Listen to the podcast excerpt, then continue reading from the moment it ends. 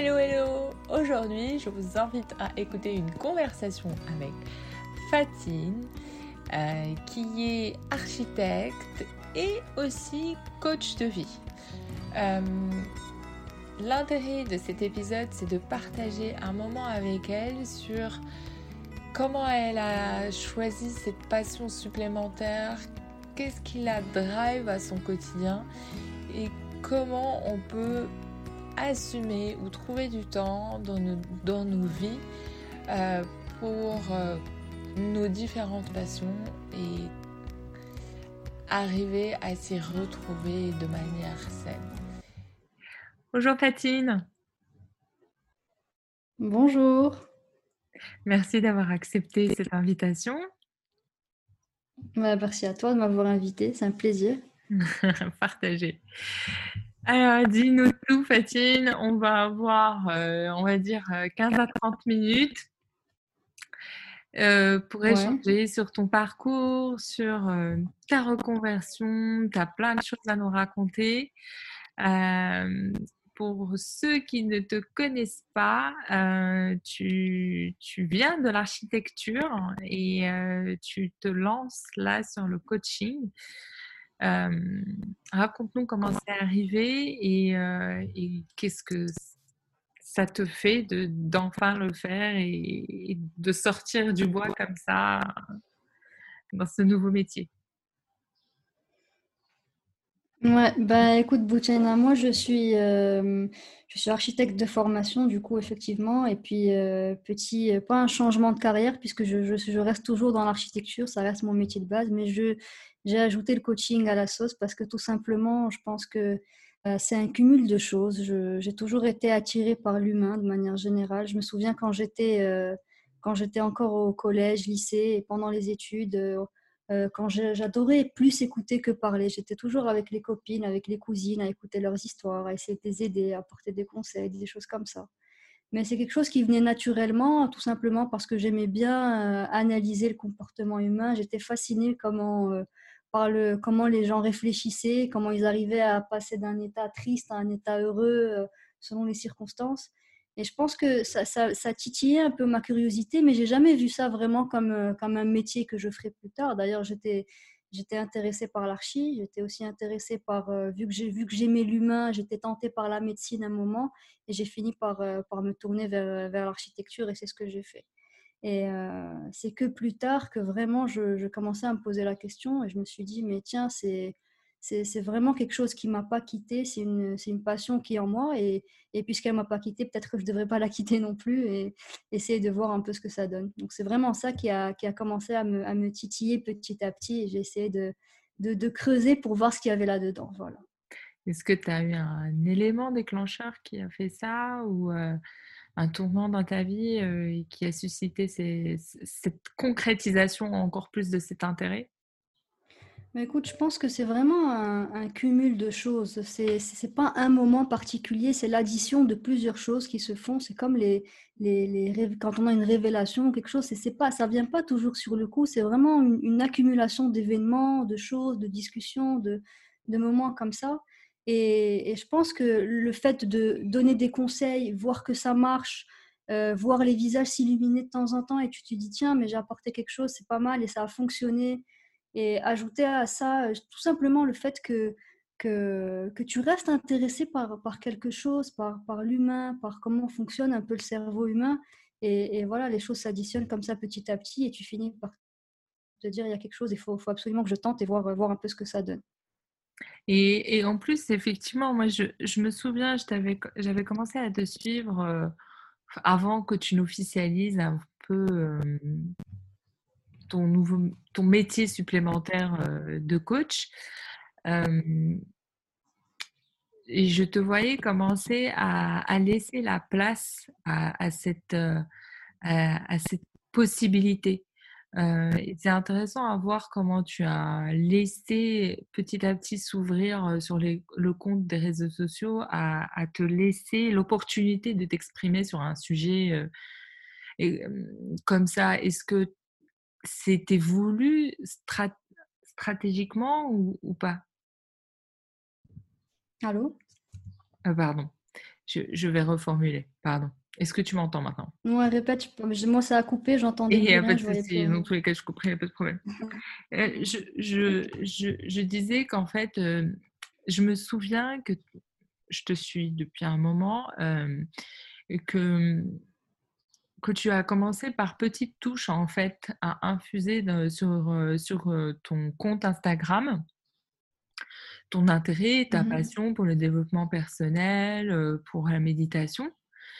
Est-ce que c'était quelque chose qui était tactique ou stratégique, enfin, dans le sens où tu as voulu tester petit à petit ou tu t'es laissé porter juste par toi-même, par tes passions? Je pense vraiment que c'est un mélange des deux. Euh, au départ, c'est voilà, on, se, on, se, découvre des, on découvre des choses qu'on aime en nous et on a envie les partager avec les autres. Donc, euh, c'était au départ à travers la méditation, à travers le yoga, à travers euh, des choses du quotidien, essayer de faire remarquer aux gens qu'il suffit simplement de remarquer les choses simples de la vie pour être heureux. Donc, essayer d'apporter un peu cette vision de, de, le bonheur est à portée de main et on peut aller le chercher si on le souhaite et que c'est un choix. Et voilà où est-ce qu'on peut le trouver dans des choses comme ça Pardon, ça a Donc, c'est de essayer de la positivité, un peu de bien-être, un peu de. Allô? Oui, là, ça revient. Tu disais la positivité et le bien-être. D'accord. Voilà, donc, donc au départ, j'ai vraiment essayé de tourner mon, mon compte euh, Instagram de, de ce côté-là, vraiment tourner vers le bien-être je n'avais pas encore en tête le, coaching à ce moment-là. C'était vraiment, c'est venu juste après, où j'ai commencé à voir tout simplement qu'il y, a une, il y a une communauté qui commençait à être construite autour du bien-être, autour de, ces thèmes-là qui, finalement intéressent tout le monde. Et, cette communauté qui, a été construite au fur et à mesure, presque sans le vouloir, euh, c'est le feedback derrière qui est intéressant. Parce qu'on me dit, euh, ce, que tu m'as, ce que tu as posté hier m'a beaucoup aidé pour certaines choses. Depuis que j'ai vu ça, j'ai tenté mmh. aussi de mon côté, j'ai vu que ça a fonctionné. Donc ce feedback un peu derrière, c'est ce qui correspond en fait à la situation de, coach avec un coaché. Et c'est exactement ça. C'est là que ça a fait tic dans ma tête et je me suis dit tiens, mais si ça devenait, si ça devenait carrément quelque chose que je pratiquais euh, à temps plein ou à temps partiel, ce serait vraiment génial parce que je le fais avec plaisir, j'aime le faire, j'adore ce que ça rapporte aux gens. Et, finalement, c'est ça finalement une passion. Et, ça, ça correspond au final à un, profil multipassionné. Est-ce que tu penses que tu rentres dans, dans cette euh, catégorie? Complètement, complètement. Je, me souviens être, euh, enfin, depuis que j'étais jeune, c'était j'adore le sport, j'adore l'art, j'adore, euh, j'adore l'humain, j'adore euh, tout ce que c'est. Généralement, quand je me, c'est, drôle parce que maintenant que tu le dis, à chaque fois que je me mets quelque chose en tête et qu'il y a un petit peu d'intérêt, il y a moyen de trouver quelque chose et de transformer ça en passion. Il se peut que ce soit une passion comme il se peut que ce ne le soit pas. Et c'est pour ça que les gens qui, qui me demandent, mais euh, j'ai pas de passion, je sais pas, je j'ai rien qui m'intéresse vraiment. Mais en fait, la, clé, c'est vraiment de, de, voir qu'est-ce qui attire notre curiosité. Et quand on est curieux vis-à-vis d'un sujet, quel qu'il soit, s'il y a un minimum de curiosité, c'est qu'il y a peut-être quelque chose là-dedans. Il faut juste creuser davantage. Tu ne sauras si c'est ta passion que si tu creuses un peu plus. Donc ça tourne vraiment autour de ça. Donc c'est possible que ce soit que ce soit mon caractère. Oui.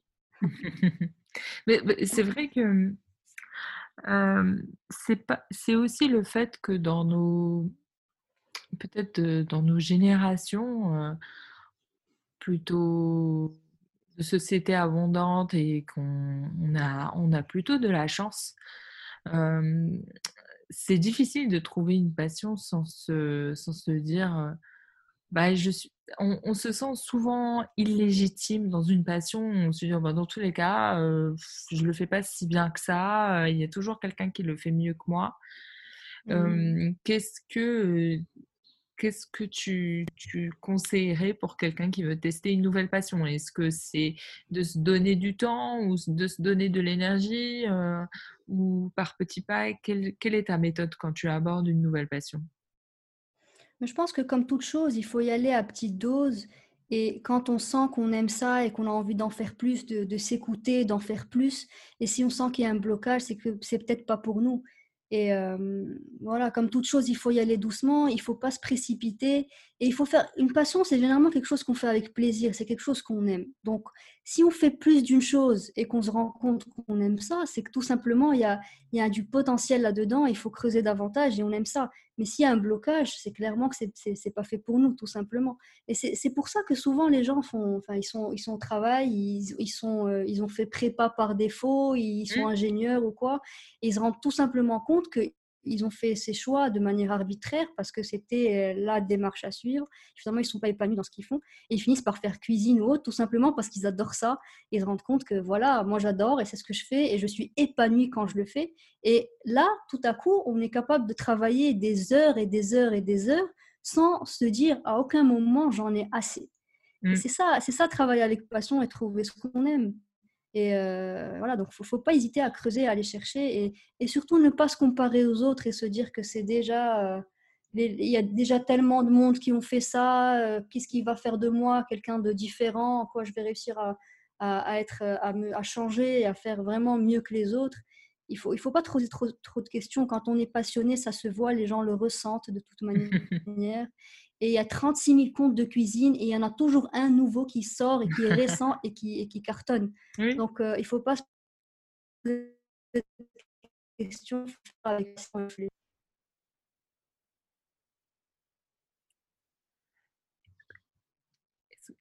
Est-ce qu'on coupe la vidéo parce que j'ai l'impression qu'on, que j'ai, j'ai moi ou que j'ai ou que c'est plutôt toi une connexion C'est sûrement moi. Je vais déplacer un peu l'ordi ici parce que je sais que quand je le mets de côté, ça passe mieux. Si ça rebloque, ouais, on, on retend. Ok, ça marche. Pas de souci. j'ai une question parce que j'ai l'impression, j'ai déjà interviewé euh, quelques coachs par rapport à ça et, j'ai eu des retours assez similaires de la part de médecins. Est-ce que tu as la, la fameuse... Euh, comment tu parles argent avec tes coachés? Parce que j'ai l'impression que des fois, les personnes viennent directement voir les coachs. C'est comme euh, les médecins en soirée. En fait, j'ai mal ici. Euh, est-ce que euh, vous, vous faites un diagnostic? Comment tu abordes ce sujet-là, sachant que tu as un podcast, que tu le fais sur Instagram Comment tu arrives à monétiser et à créer de la valeur derrière? C'est ça en fait. Mais c'est, au départ, c'est compliqué quand on n'a pas l'habitude de gérer ce genre de choses et, on apprend dans le tas comme, comme euh, toute chose. On, fait des erreurs, on se rend compte que cette méthode ne marche pas, qu'on, fait, qu'on se fait peut-être avoir en donnant trop. Et en même temps, on se dit, mais tiens, euh, mais moi j'ai envie de donner, alors pourquoi il faut... Mmh. qui se passe, euh, c'est normal. Mais à un moment donné, on se dit que voilà, moi, à partir du moment où c'est quelque chose que je choisis comme étant euh, mon nouveau métier ou comme mon second métier, dans mon cas, euh, il, faut, il faut essayer d'être professionnel. Et être professionnel, c'est se dire, voilà, moi, si quelqu'un euh, me demande de l'aide pour une question à laquelle je peux répondre rapidement pour aider, si ça va sauver quelqu'un, il n'y a pas de problème. À partir du moment où c'est élaboré et que ça nécessite une séance, je pose une limite et je dis, voilà, voilà ce qui peut être fait, voilà, ce que, voilà tes objectifs et voilà les résultats que je peux t'aider à, obtenir. Et à partir de ce postulat, voici les formules que je propose. Si la personne est, est d'accord pour entrer dans ce processus et avoir les résultats que je lui promets d'avoir, c'est une chose. Si la personne ne veut pas sauter ce pas, elle aura gagné simplement les deux petits conseils que j'ai donnés au début et, euh, je ne peux pas aller au-delà parce que j'ai des clients mmh. derrière qui, eux, attendent et, ont, enfin, ont payé pour leur temps. Oui, bien sûr, le temps est là. Je pense que c'est ça. Et au début, on a, on a, il y a un peu de timidité, on a envie de faire plaisir à tout le monde, on a envie de, voilà. Et c'est pour ça, au fait, que à côté, j'ai mes stories qui, qui apportent leur, euh, leur plus du, mmh. du, mieux que je peux, en tout cas. J'ai les podcasts qui aident un maximum. Mais dès que ça va au-delà, il faut passer à l'étape supérieure qui est le coaching. Dès, dès, que, dans tous les cas, il y a un diagnostic qui est personnalisé euh, et plus. Exactement que 10 minutes. Exactement. Ben, c'est ça en fait. Comme ça, au bout d'un moment. Exactement. Parce que les épis... même les épisodes de, de podcast, euh, c'est vraiment global. Ça, ça, touche tout le monde, c'est général, mmh. c'est des conseils qui ne sont pas adaptés à tout un chacun, mais ce sont des astuces qui peuvent, que les gens peuvent appliquer. Quand, il s'agit de coaching, effectivement, c'est personnalisé. Ça concerne ta personnalité, ta personne, tes propres objectifs, tes propres valeurs, et on avance en fonction de la personne que tu es. Mmh. Voilà, c'est là est la différence. Et, et, elle est primordiale parce que ça permet aussi aux gens de, de comprendre ce à quoi ou ce vers quoi tu te diriges et ce, ce que tu proposes comme, comme valeur ajoutée aussi à tes, à tes, mmh, à tes coachés. Mmh j'ai une question qui est peut-être qui n'a rien à voir, mais finalement elle, est liée. Par rapport à, à ton podcast si il y a des personnes qui nous écoutent et qui voudraient se lancer dessus, mmh qu'est-ce que ça t'a apporté à côté et est-ce que, est que tu recommandes d'en faire? Clairement, clairement. Moi, c'est une expérience qui, qui m'a tout simplement ouvert les yeux sur, sur comment en fait on avance aujourd'hui dans. Enfin, la, technologie a beaucoup changé. Maintenant, on est, on est interconnecté, on a un Instagram, on, est tout le temps sur notre téléphone. Et je, crois fermement que le podcast, c'est la, c'est la the next step. Tout simplement parce que maintenant, quand on écoute nos podcasts, généralement, c'est en voiture. Et on passe énormément de temps en voiture pour aller au boulot, on passe du temps dans le métro, on passe du temps dans les transports en commun. Et c'est vraiment un outil qui est génial pour les personnes aussi qui n'arrivent pas à lire et qui ont du mal à se mettre à la lecture et ils enfilent simplement leurs écouteurs ou leurs AirPods et ils écoutent, euh, ils écoutent le podcast sans se casser la tête. Et ça peut se faire comme ça le matin, le soir avant de dormir, à n'importe quel moment de la journée. C'est très très pratique. Je pense vraiment que c'est une culture euh, qui, va, qui s'instaure déjà, mais qui va, qui va encore prendre de l'ampleur dans le temps. Et ce que ça apporte tout simplement, en tout cas pour, pour les autres, c'est tout simplement c'est, un gain d'information, un gain d'astuce, etc., quel que soit le domaine. Et pour le, le podcasteur, qui est donc moi, toi, etc., c'est, l'idée, c'est vraiment juste de, de, se lancer, de tenter des choses qu'on n'a pas l'habitude de faire, d'avoir une audience qui nous écoute et apprendre un peu à, à gérer cette relation entre l'auditeur et nous-mêmes et, simplement de travailler sur le fait de, de voilà, avoir un sujet, travailler là-dessus, essayer de peaufiner, essayer de véhiculer un message, travailler sur la manière avec laquelle on va véhiculer ce message et apporter un bienfait aux autres. Donc c'est de l'apprentissage tout simplement pour nous autant que pour les autres. Tout à fait, ça, je suis complètement d'accord. Et et j'espère qu'il y en aura beaucoup plus parce que ça encourage les gens à écouter encore plus. Plus, plus on est sur le monde des podcasts, mieux c'est pour les podcasteurs. Ah, c'est sûr, c'est sûr. je me pose cette question. C'est génial, tu es multipassionné, tu hyper dynamique et drivé par, par ce que tu fais. Comment tu arrives à trouver le temps de, faire tout ça? Comment j'arrive à trouver le temps? C'est une bonne question. Je pense que clairement, c'est une, c'est de l'organisation.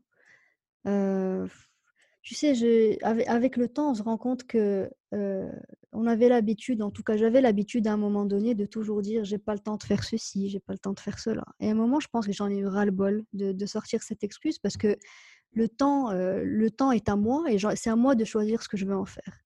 Et si je choisis, on a 10 heures dans la journée, si je choisis de, donner 8 heures à mon téléphone et 2 heures à, à je sais pas, gribouiller sur un, travailler par exemple, aller pendant 2 heures, bah c'est à, moi de, mieux gérer mon temps, tout simplement. Je me souviens quand j'allais au boulot euh, en cabinet d'architecture, donc je me réveillais le matin, j'allais au boulot, je travaillais toute la journée, je rentre le soir, je suis lessivée, j'ai à peine le temps de dîner, dormir et, basta. Et je me disais, mais c'est nul parce que j'aime mon métier, mais bizarrement, je ne suis pas épanouie parce que je n'ai pas le temps pour moi et j'ai besoin de ce temps pour moi pour me sentir bien, pour sentir que j'évolue en tant que personne et pas juste dans mon travail. Et j'ai instauré une petite routine matinale où tout simplement je choisis de dormir plus tôt pour me réveiller plus tôt. Donc j'ai pas moins d'heures de sommeil, si c'est ça le problème pour certains.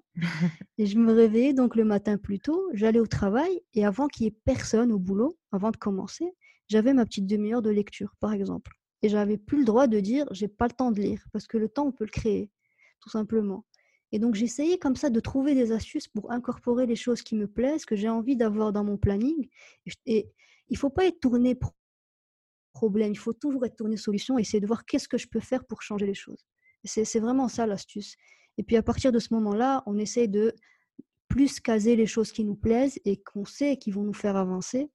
Et au contraire limiter le temps des choses qui nous retardent, et comme les, les distractions, comme le téléphone, comme euh, moi, j'adore regarder des séries sur Netflix, mais euh, ça va, ça va, je, vais, je vais donner ce temps à, voilà, c'est ça, c'est dédié à avant de dormir, par exemple, ou même pas. Des fois, je regarde des choses avant de dormir et ça, ça me perturbe pendant la nuit. Il se peut que ma nuit soit un peu agitée. Du coup, je préfère laisser ça pour la fin d'après-midi, par exemple. Et, c'est vraiment ça, on adapte. Si on voit qu'il y a des choses qui marchent, on laisse. Si on voit que voilà, finalement, la lecture le matin, ça ne me va pas parce que je ne suis, pas encore réveillée, j'ai du mal à, lire en étant concentrée, ben tant pis, alors ce sera pour le soir et on réadapte et on essaie de trouver du temps comme ça. Et tu, me voles ma dernière question. Quand tu, te sens un peu vidé euh, ou, sans, sans, énergie pour quelque chose, mmh. euh, qu'est-ce que tu fais? Tu changes de sujet ou bien tu vas te reposer? Non, je vais me reposer. Il n'y a pas de mal à ça. Si, euh, si je si je me sens pas d'attaque, il faut vraiment que ce soit que ce soit, euh, il faut être honnête avec soi-même.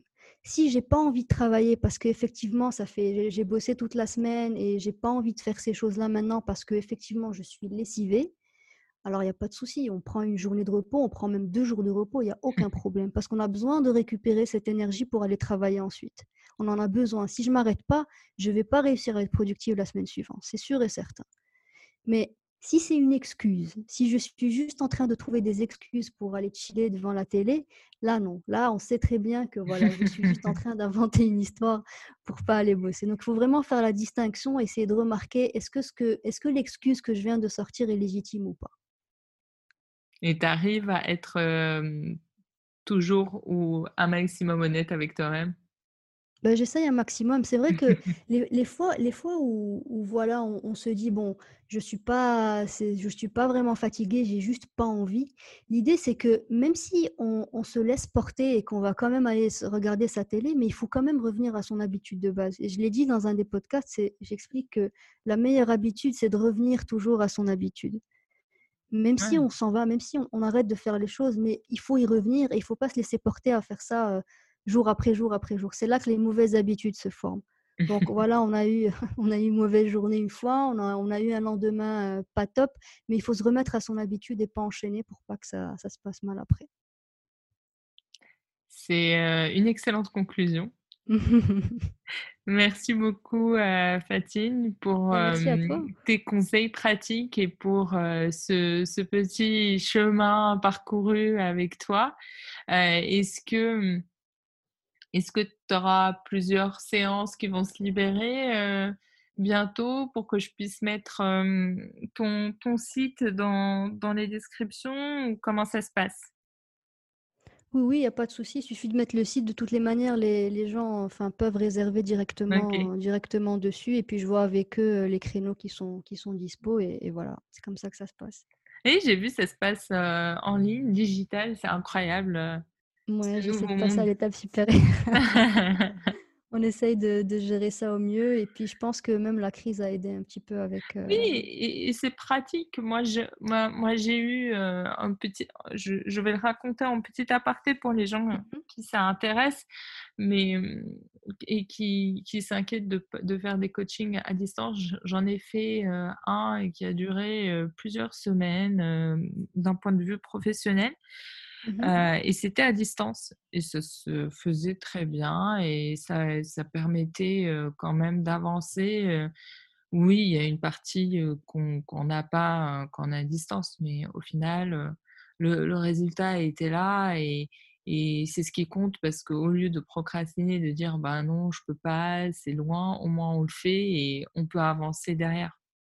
Oui, bien sûr, mais maintenant, grâce à la technologie, on n'a on a vraiment pas d'excuses de ce côté-là. Moi, la semaine, euh, le mois dernier, je voulais perfectionner mon espagnol et grâce à une application, j'ai pu communiquer avec des gens euh, qui habitent euh, au Chili, au Pérou, au Mexique, et pour qu'ils m'apprennent l'espagnol et que je leur apprenne le français voilà, il y a vraiment plus de barrières. Donc ah, maintenant, les, personnes qui ont besoin, comme tu as parlé de coaching professionnel, les, personnes qui ont, qui ont besoin de séances comme ça ou quoi, il n'y a, y a, vraiment pas besoin de... Même, tu sais, même les gens qui habitent à Casa, ils préfèrent parfois me contacter et faire une séance en ligne, vraiment sur Zoom ou sur Skype, parce qu'ils n'ont pas envie de se déplacer, tout simplement.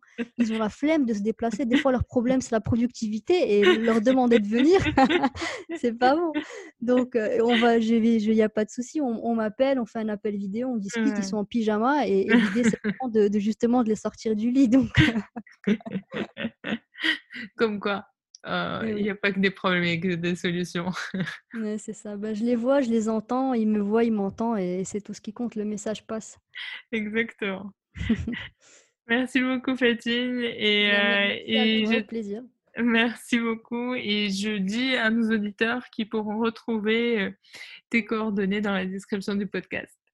C'est parfait. Je te remercie. Merci à toi. Pour Merci de nous avoir écoutés jusqu'au bout sur euh, le podcast Creative Tea Time. J'espère que ce, cet épisode en particulier euh, a résonné en vous et que il vous aura permis euh, de, de, trouver des réponses et, et de vous inspirer. Je vous dis à très vite pour de nouvelles aventures et n'hésitez pas à me contacter sur les réseaux sociaux à mettre un commentaire ou euh, juste une notation. Cela m'encourage énormément à persévérer et à continuer à mener ce projet.